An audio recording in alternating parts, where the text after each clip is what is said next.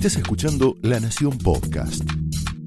A continuación, Willy Cohen analiza la actualidad nacional, el rumbo de la economía y el futuro del país en Somos Nosotros.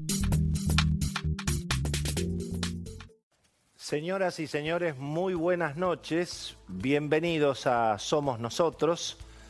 Eh, voy a ser breve porque tenemos hoy mucha información y muy buenos invitados. Pero a medida que se va acercando, que se van acercando las fechas de la definición electoral y naturalmente del final de este mandato del presidente Macri, y según van pasando las semanas y se va complicando de alguna manera la economía, porque obviamente no es fácil vivir con el control de cambios, con la perspectiva de una renegociación de la deuda que no va a ser nada fácil, sin crédito, con tasas de interés que es muy difícil eventualmente ir bajando. Eh, y en ese escenario, bueno, las preguntas que empiezan a formularse en el mundo económico, en el mundo empresario, desde luego en el ambiente, en los ambientes políticos, pero, pero también en, digamos, en los ciudadanos que tienen que tomar decisiones todos los días en materia económica, con sus vidas, con sus empleos, eventualmente con, con sus pequeñas actividades. Y la pregunta es, bueno, ¿cómo va a llegar finalmente la Argentina al 10 de diciembre, a las elecciones? Em, si eventualmente no va a haber que ir profundizando eventualmente los controles de cambios para garantizar lo único que parece sagrado y lo único que parece que está funcionando bien, que es que bueno, está un poco más tranquilo el retiro de depósitos en dólares de los bancos. Sigue gente yendo a buscar dólares porque obviamente hay preocupación, pero eh, todas las medidas parecerían ir a garantizar esa, cuestión. Pero, bueno, es un escenario de, mucha incertidumbre. Eh, porque la realidad es que el final en materia económica, en materia financiera de esta administración de Mauricio Macri, y bueno, en alguna medida está retrotrayendo todas las pesadillas del pasado en materia económica. El control de cambios, la perspectiva del default, la Argentina sin crédito, el control de capitales, que en definitiva complica el ingreso de dólares nuevos, porque nadie entra a un cine si el acomodador te dice que no te va a dejar salir, lo hemos dicho durante tantos años en la Argentina. Hemos vivido toda la vida prácticamente con controles de cambios, no hay en eso una, una dificultad.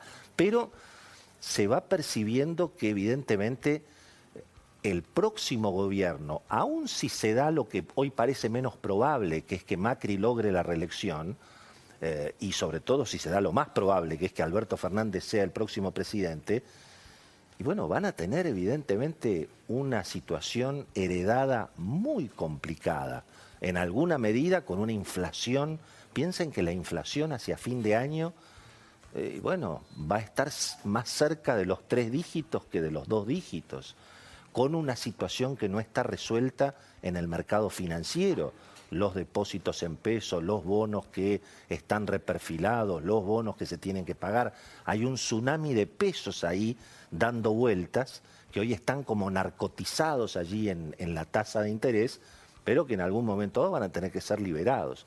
Así que ahí hay, claro, hemos dicho varias veces, Alberto Fernández, y bueno, carga un poquito con el veraz de lo que fue la última parte del segundo gobierno de Cristina, que fue un gobierno con alta inflación, con mucho intervencionismo, con muchos controles y precios que de alguna manera no reflejaban la realidad.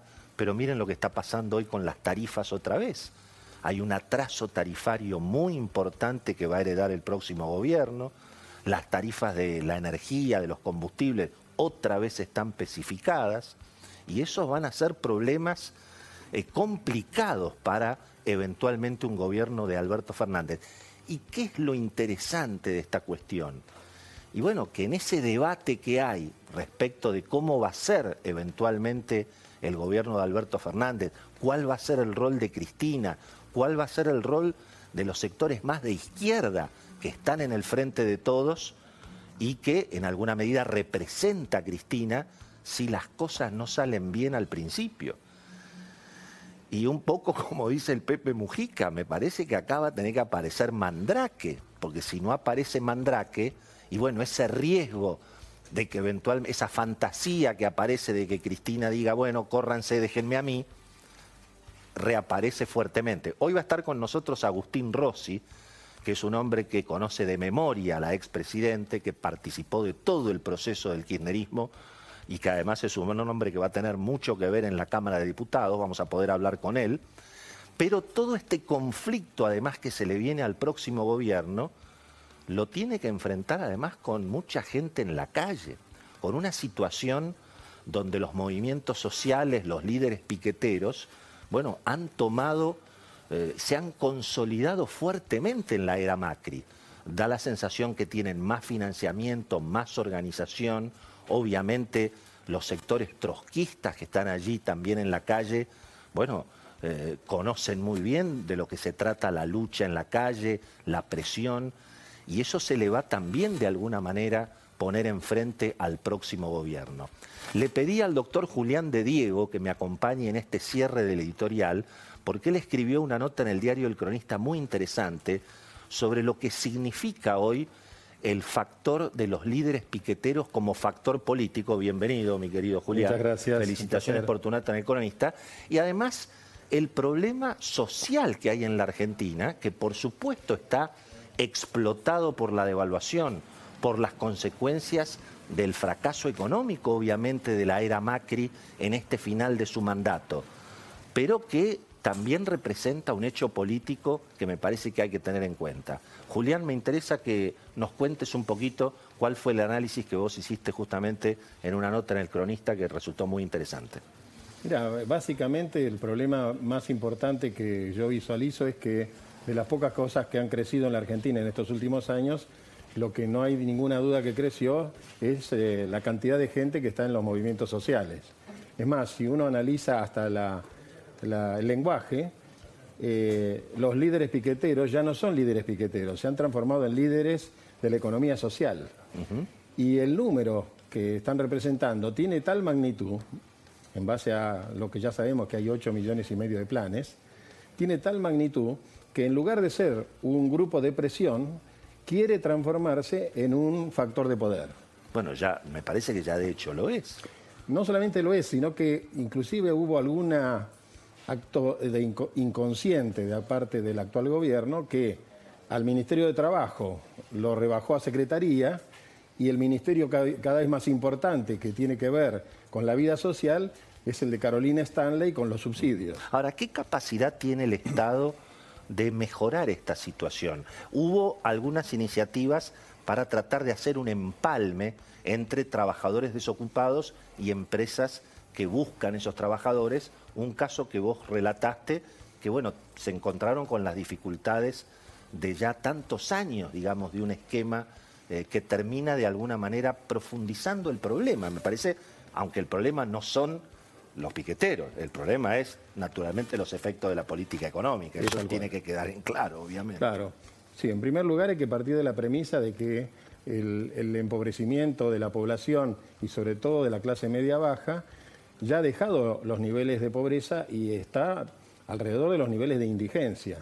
Ahora, es muy interesante visualizar además que eh, además de estos comportamientos raros que ha tenido el Poder Ejecutivo, en los movimientos sociales está empezando a crecer la idea de que eh, la doctrina del ocio eh, enfrenta a la doctrina o a la cultura del trabajo. Y el, este, episodio que yo relato es una empresa, una empresa real que tiene relación eh, profesional con el estudio, que en el plan Empalme, creado por Miguel Ángel Punte, que fue secretario de Empleo en el Ministerio de, de Trabajo de Jorge Triaca, generó un mecanismo a través del cual el trabajador que está con un plan social, sin empleo, se le consigue un empleo con capacitación, no pierde el plan social, es más, si por alguna razón X perdiera el trabajo, mantiene el plan. Mantiene el plan, de modo tal que ese, esa dicotomía, si me inscribe, pierdo el plan, no existía. El empleador a su vez tenía un beneficio, que es que el plan lo seguía pagando el Estado y lo que hacía el empleador es pagar el saldo del salario. ¿Qué ocurrió? Se tomaron 500 personas que estaban dispuestas a trabajar, ¿Cuántas quedaron en un empleo permanente? 30. O sea, el 6%.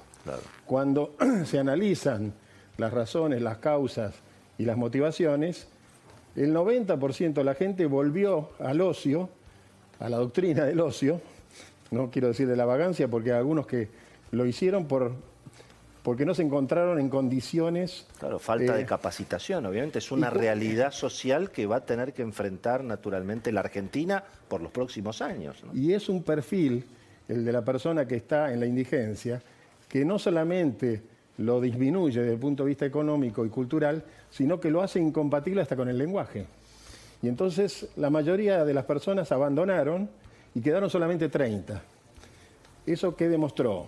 Que las buenas intenciones y los planes tienen que estar acompañados de otros refuerzos sociales, tiene que haber empatía. Sin duda. Tiene que haber la necesidad imprescindible de que el Estado interprete con más precisión y con más eh, cercanía a las necesidades de estos grupos sociales, si no, no va a haber puentes que saquen a la gente de la indigencia y lo introduzcan en el mercado. Julián, muchas, muchas gracias. No, al eh. contrario, un placer estar contigo.